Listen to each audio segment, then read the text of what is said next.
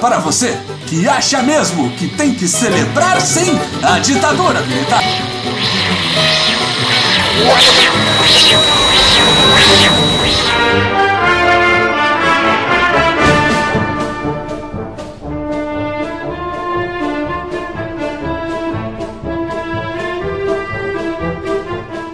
Saudações, camaradas e companheiros! Esta é mais uma edição do Relatório do Marxismo no Brasil, seu boletim semanal sobre a vitória da Revolução, frente aos burgueses da Rede Globo de Telecomunicações e do Instituto Liberal de São Paulo. Toda semana nós traremos para o proletariado tudo que a imprensa golpista não quer que você saiba. Univos!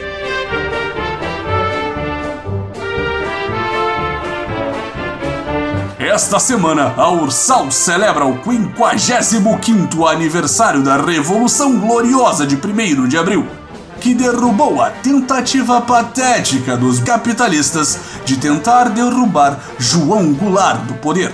Infelizmente, camaradas, a influência capitalista em nossa nação contamina os corações e almas de nosso povo ao ponto de que muitos hoje em dia não conhecem a verdadeira história nomeando de ditadura a revolução e o subsequente período em que o partido precisou se manter no poder para efetuar as transformações almejadas pelos populares.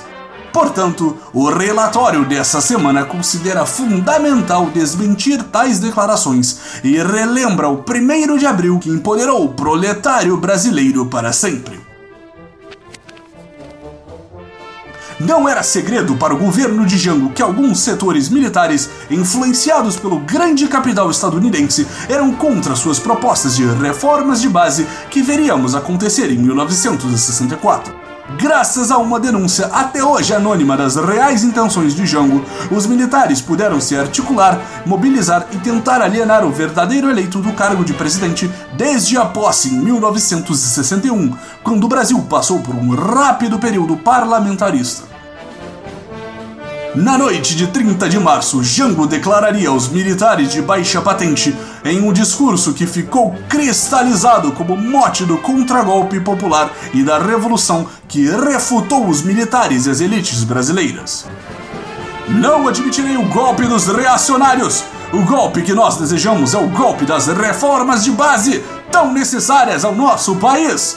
Não queremos o Congresso fechado ao contrário, queremos o Congresso aberto. Queremos apenas que os congressistas sejam sensíveis às mínimas reivindicações populares.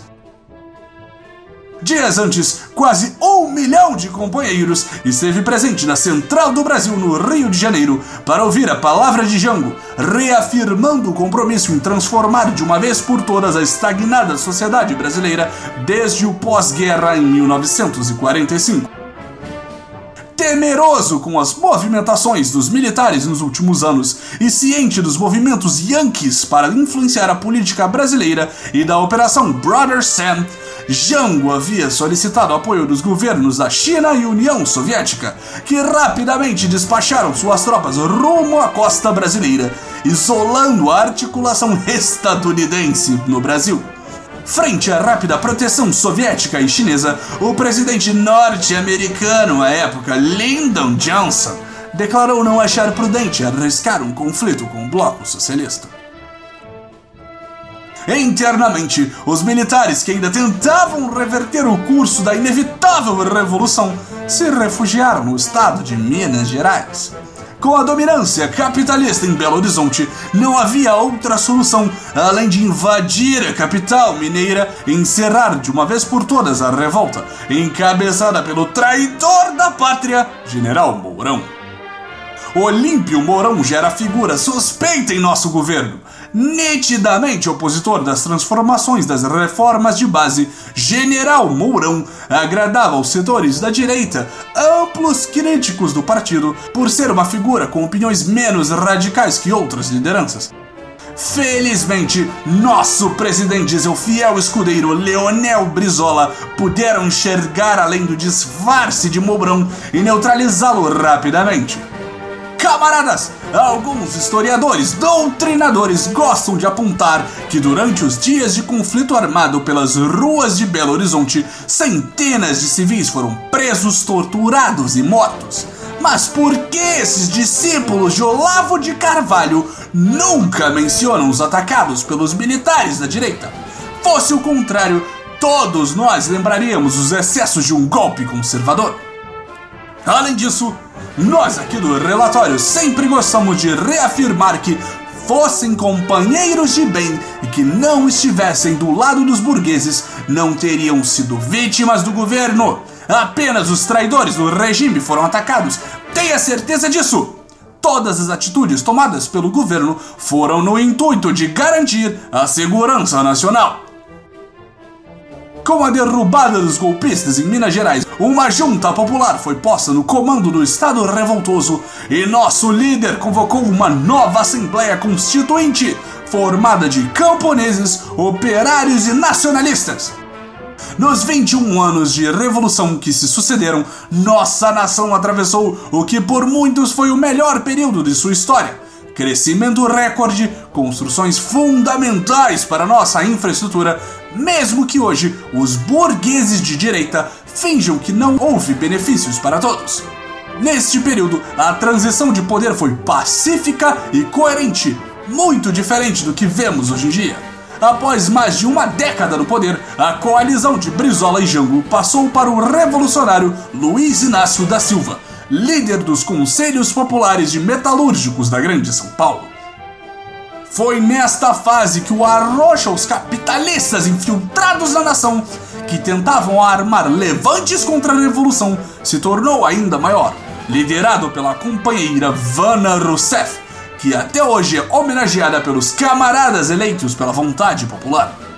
Após mais de duas décadas, o partido tomou a decisão controversa de reabrir suas portas para o capital estrangeiro, encerrando assim a fase mais gloriosa da história recente.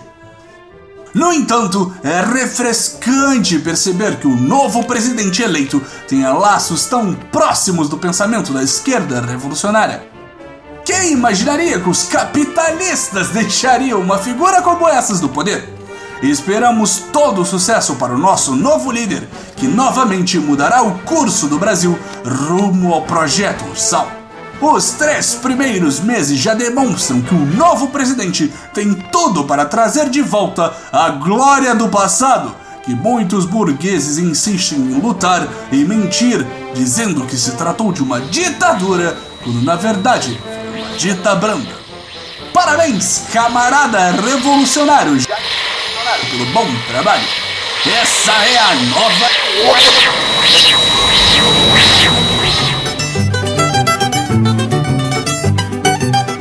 Esse foi o nosso boletim do globalismo brasileiro para a semana de 1 de abril. Envie sua sugestão ou crítica para nosso perfil em @boletimb no Twitter e fique ligado nas nossas próximas notícias globalistas. E lembre-se, comemorar uma ditadura sanguinária e assassina acima de tudo. Brasil, acima de todos.